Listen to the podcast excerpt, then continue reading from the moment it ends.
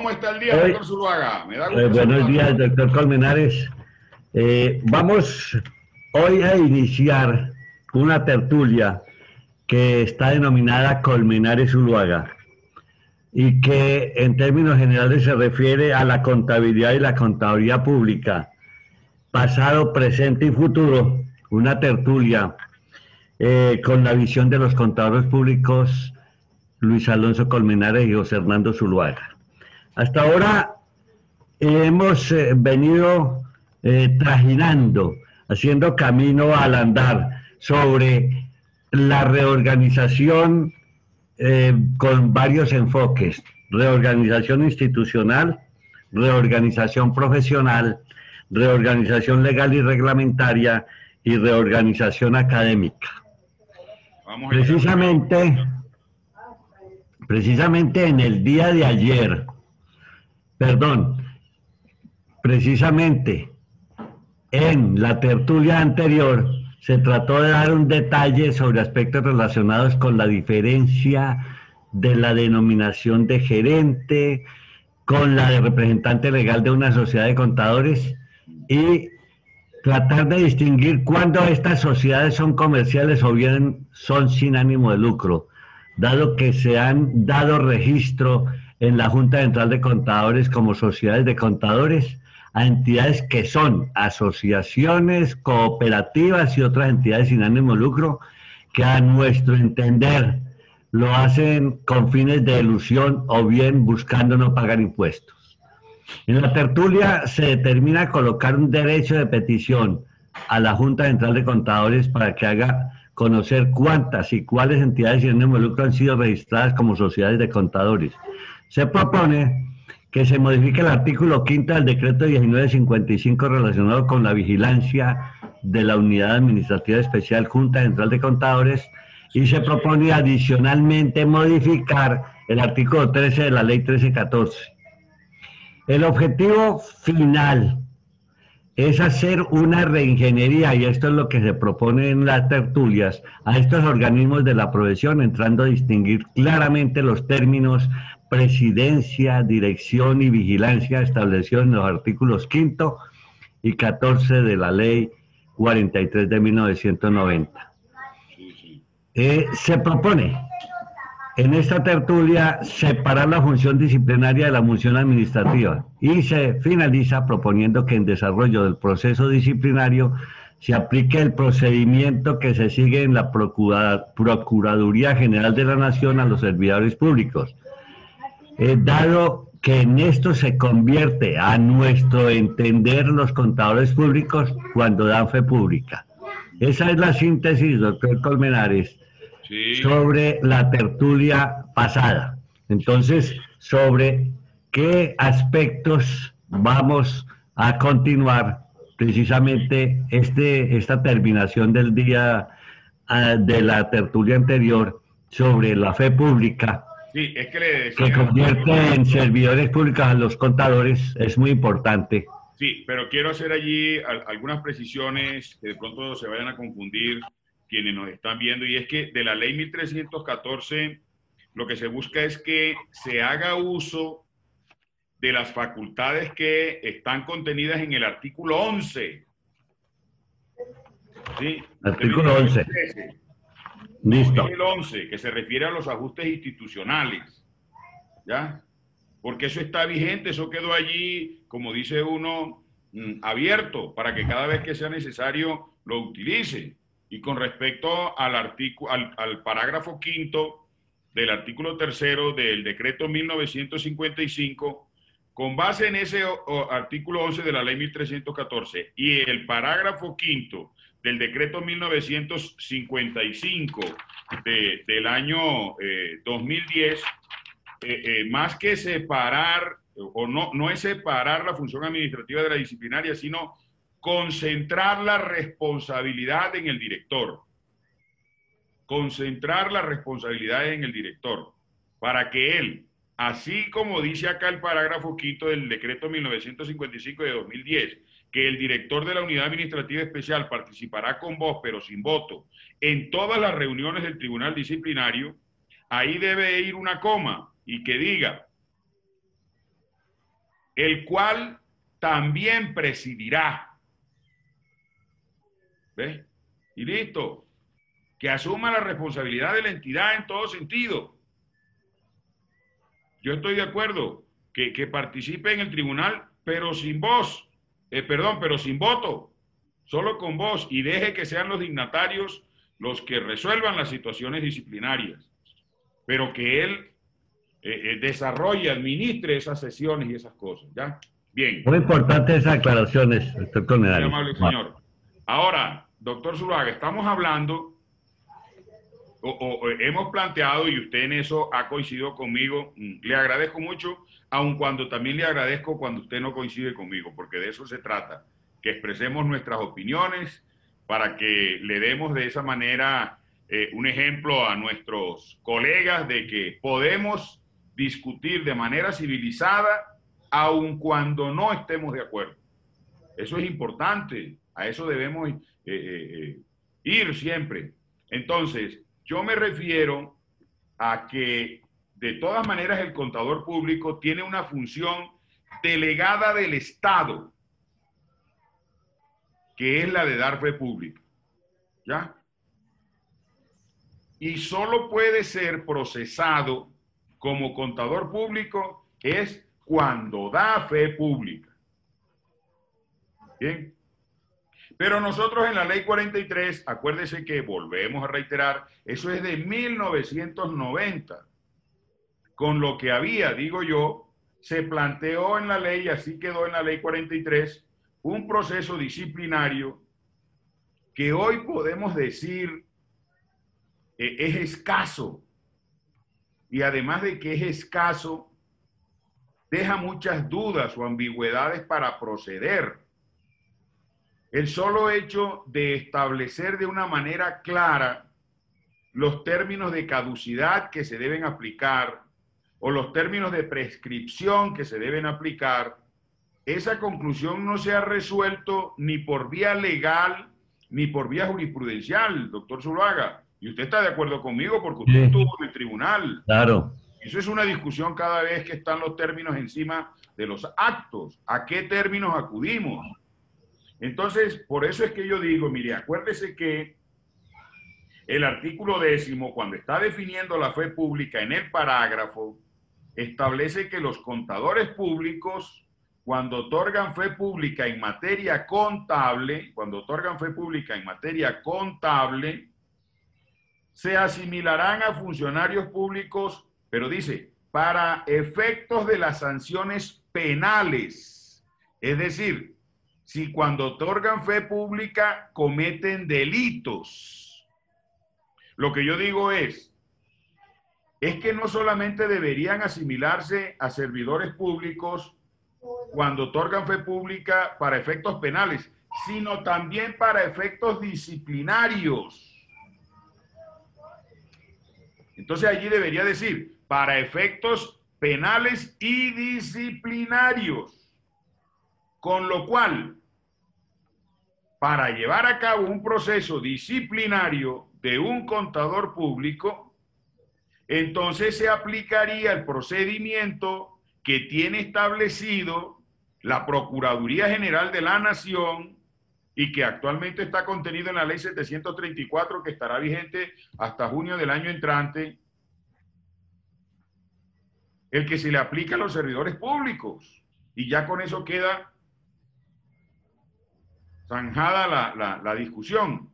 Y me parece a mí que podría ser no la vía del menor esfuerzo, doctor Zuluaga, que no, que no se nos vaya a interpretar de esa manera, sino que eso resolvería todos los problemas ya quedaría algo preciso.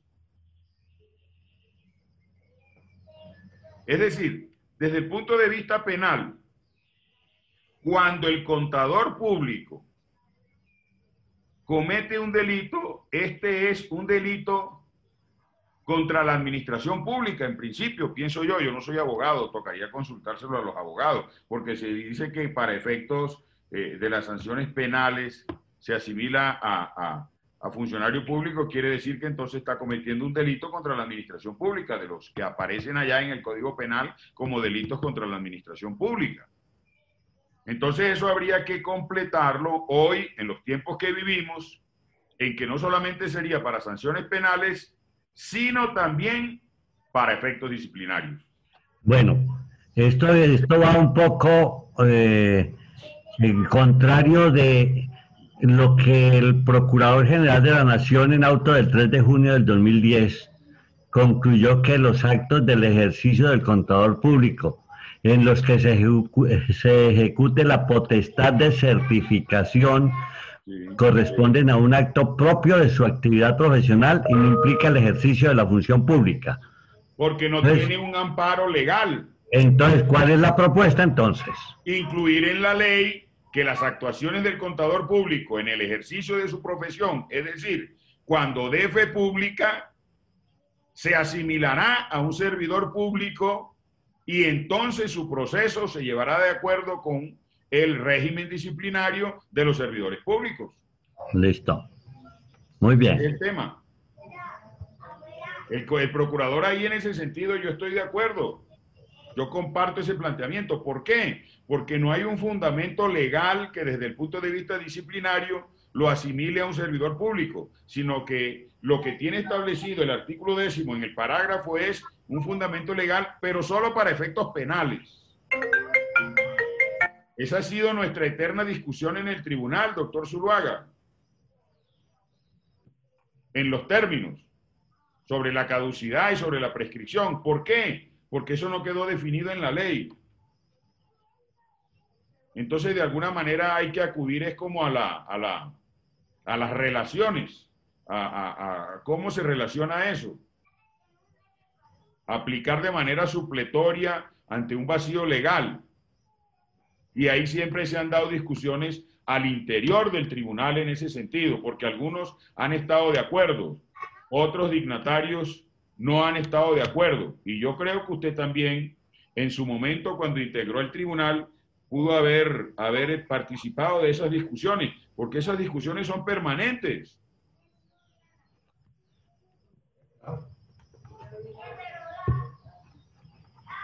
bueno, podríamos entonces continuar. No, claro, por supuesto. No me acuerdo en el tiempo nuestro en que hubiera eh, se hubiera profundizado, que se hubiera entrado en esa discusión.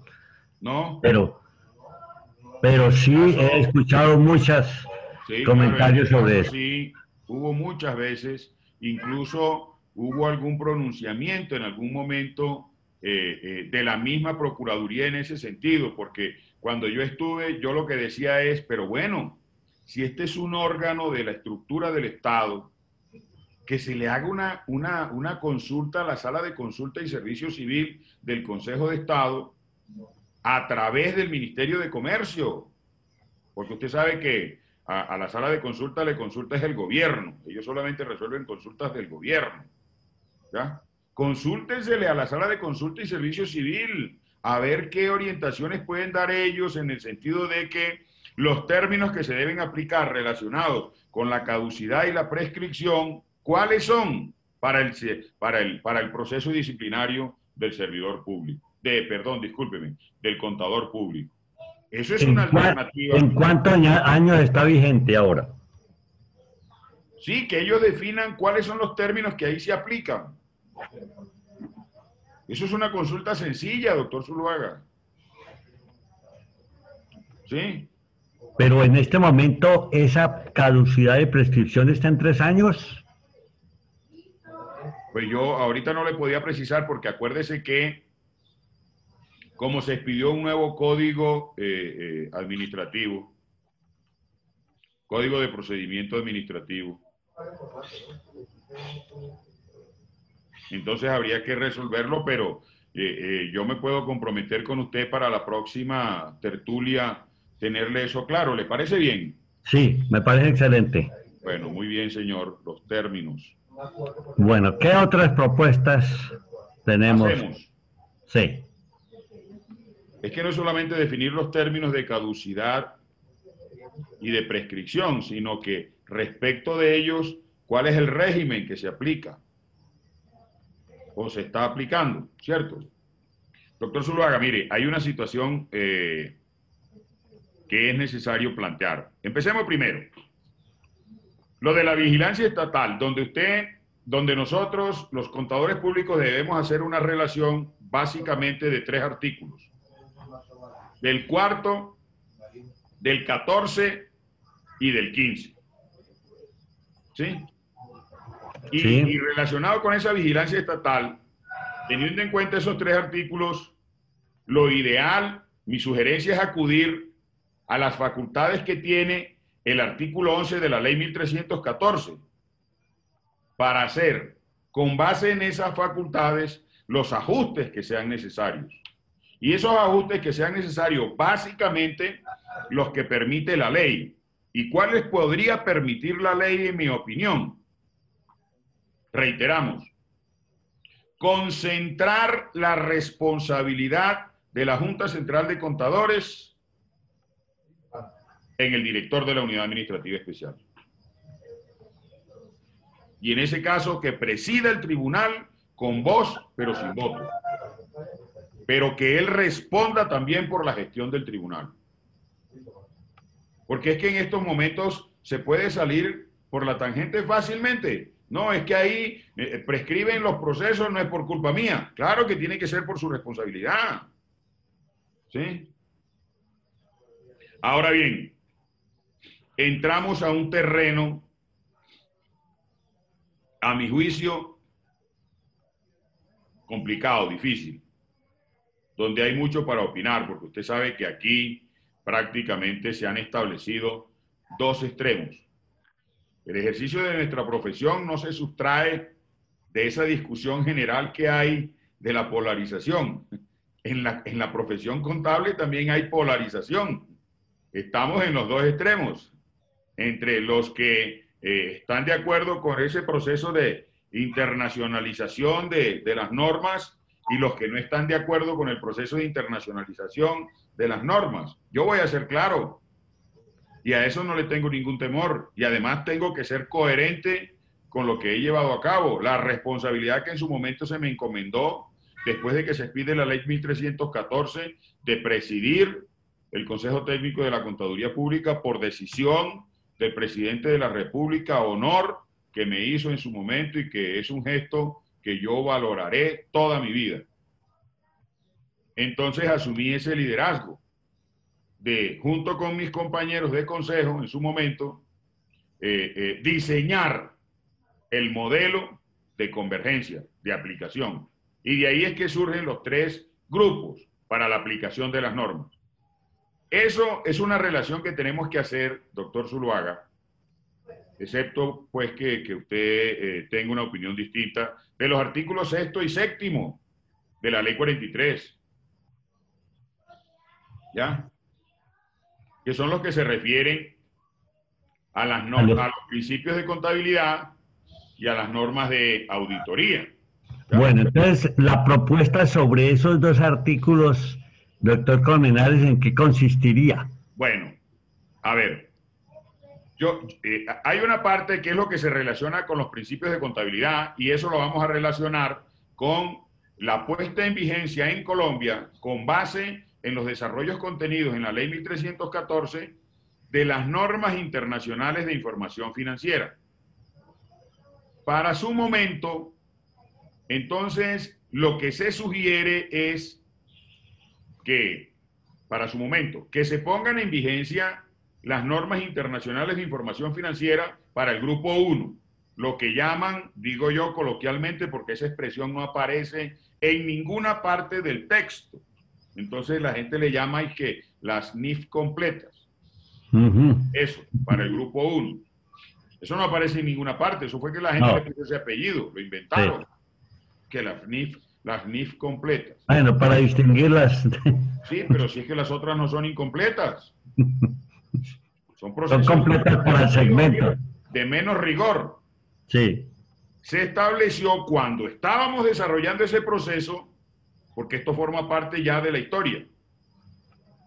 Y ASBI pone en vigencia las NIF para pymes. Entonces dijimos, bueno, entonces que el grupo 2 aplique las NIF para pymes. nos quedaba el grupo 3. Solo había un proyecto en discusión mundial. Entonces, ¿qué se hizo? Con los compañeros del tribunal en ese momento, se tomó eh, los elementos básicos sustanciales, no procedimentales, no las reglas, ¿ya? No el cómo se debita ni cómo se acredita, no. Los elementos sustanciales del decreto 2649, o como coloquialmente lo llaman, porque de pronto confundo, el 2649, porque así es como lo denominan, ¿sí? Del 96 y... 93. Del 93, discúlpeme, sí, sí, discúlpeme.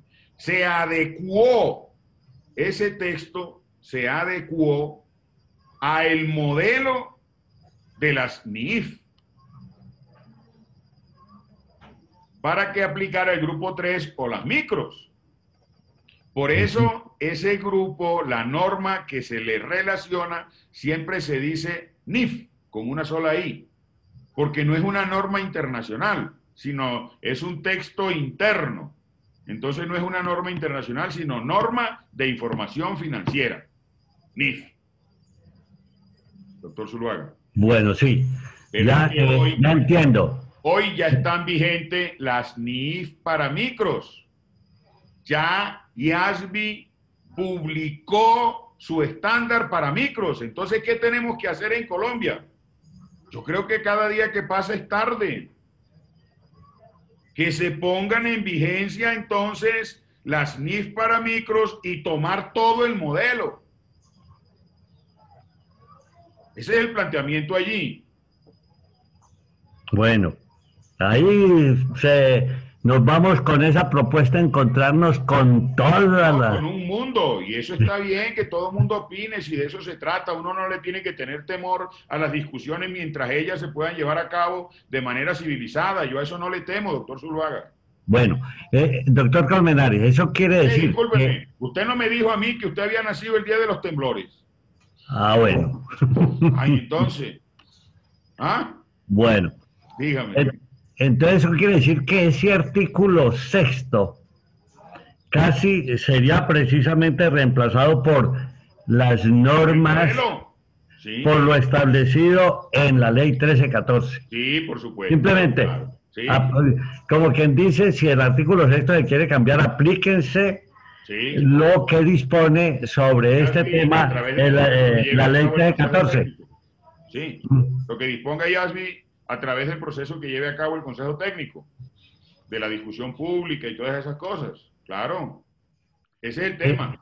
Pero aquí vendría, cuando usted dice lo que diga Yasmi, vuelve y gira la situación en torno al buscar muchos que las normas sean de nuestro país y que no estemos aplicando normas eh, de otros países. No, no, eso es argumentar situaciones para confundir a la gente.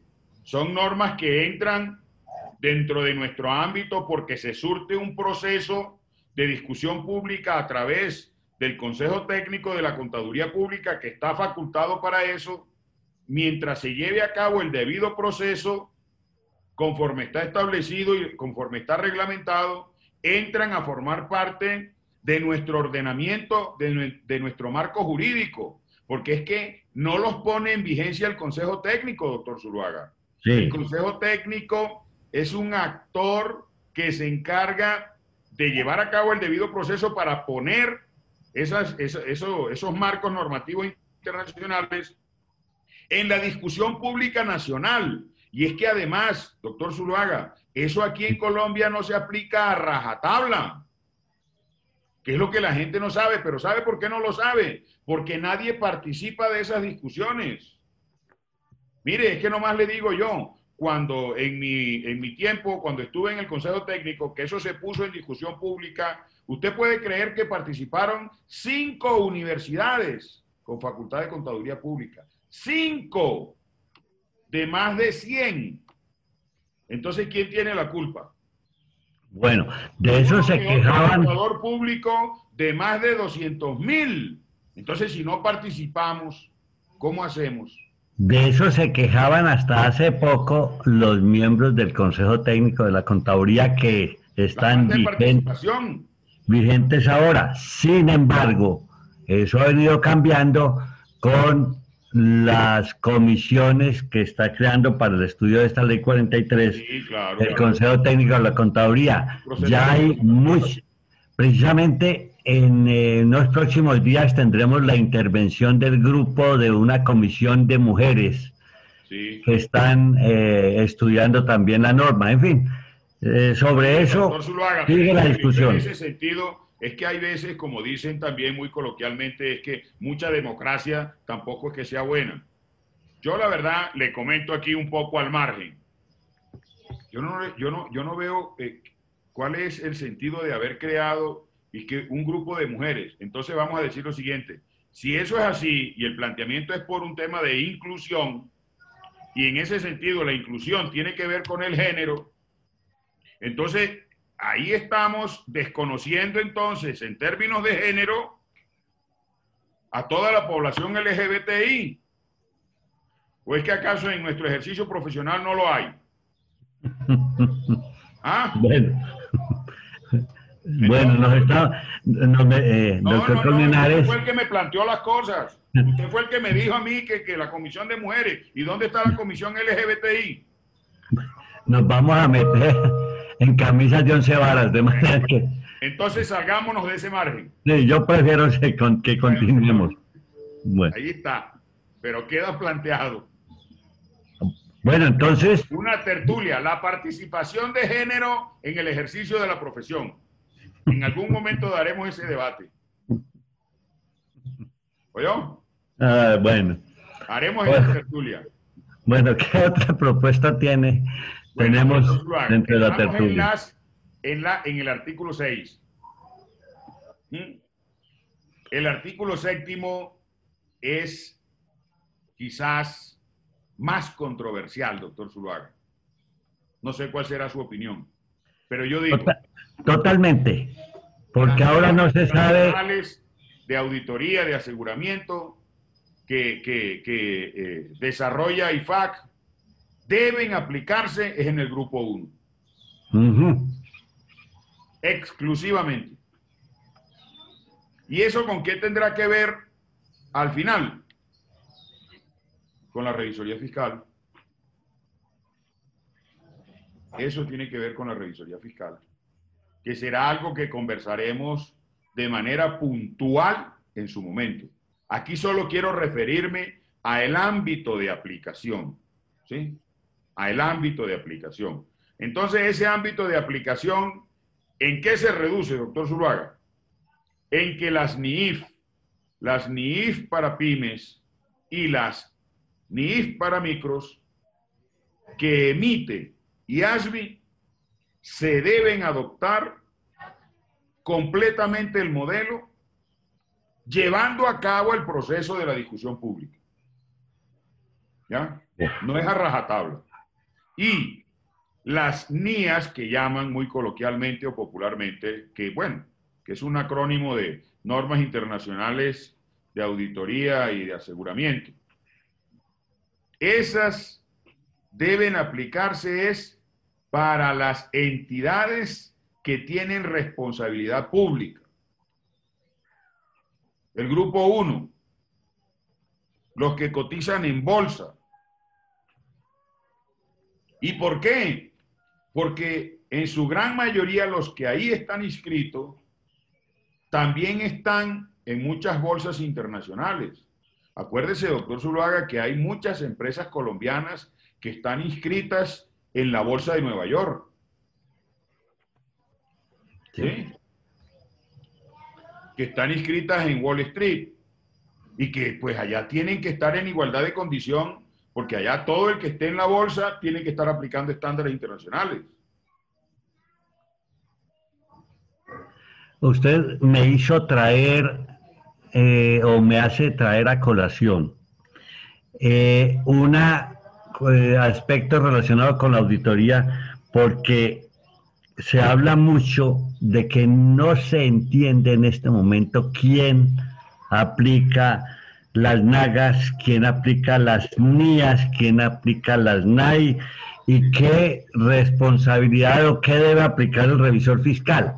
Esa duda existe y está generalizada, la he visto en muchas eh, intervenciones y nada, y eso no está resuelto. Oh, es que ahí hay un problema de vacío normativo que a mí me parece que el Consejo Técnico debería liderar para resolverlo. Usted con su experiencia, usted con su tarjeta 3000. 4000. 4000, discúlpeme. y yo con mi 30000. ¿Ya? Digamos, quiero su opinión, doctor Zuluaga. Si usted va a aplicar las normas que están contenidas en el artículo séptimo, sí. que son las que usted pues denomina con el acrónimo de NAGAS, sí. y va a llevar a cabo una auditoría, ¿qué hace? Es que ahí no le resuelve nada, doctor Zuluaga, eso quedó en lo sustancial, eso no se desarrolló nunca.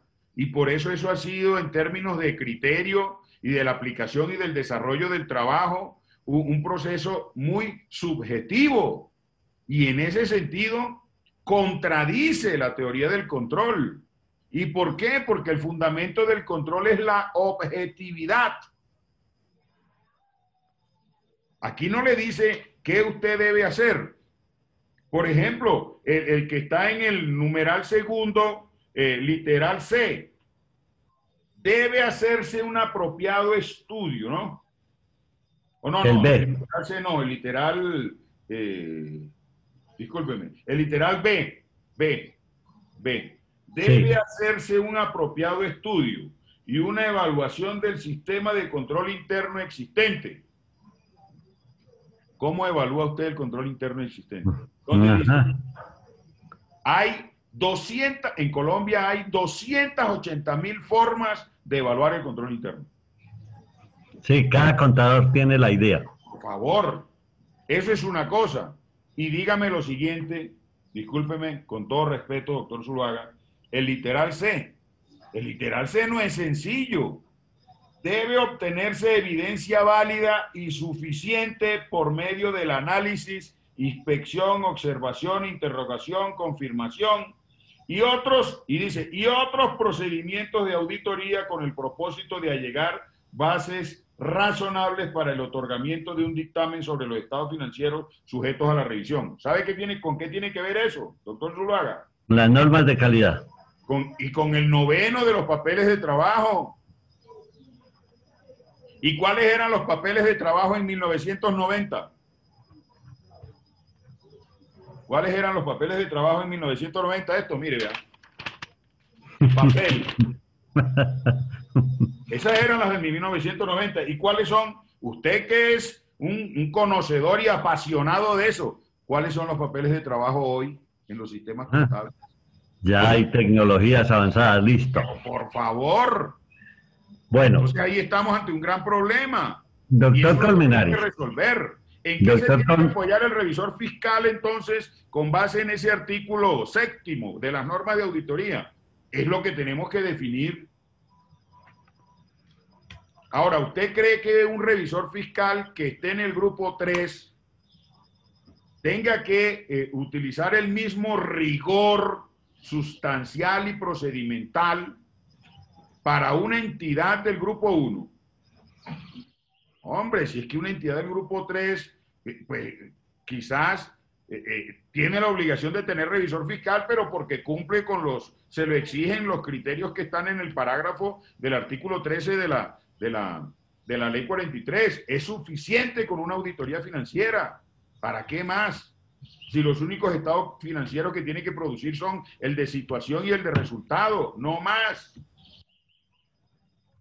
Entonces eso hay que resolverlo, eso tiene que quedar resuelto. Bueno, doctor Colmenares, eh, yo creo que no es que hayamos especulado en esta tertulia, bueno, pero me parece que, me parece que tomamos unos temas centrales de vital importancia. Pero es que cada vez esto se hace más complejo y nosotros aquí no venimos a, a la fácil. ese artículo sexto y séptimo. Son vertebrales, hay que seguir. Y, las, y las propuestas deben, eh, de las que propuestas que hagamos en la tertulia deben quedar muy precisos y muy claros.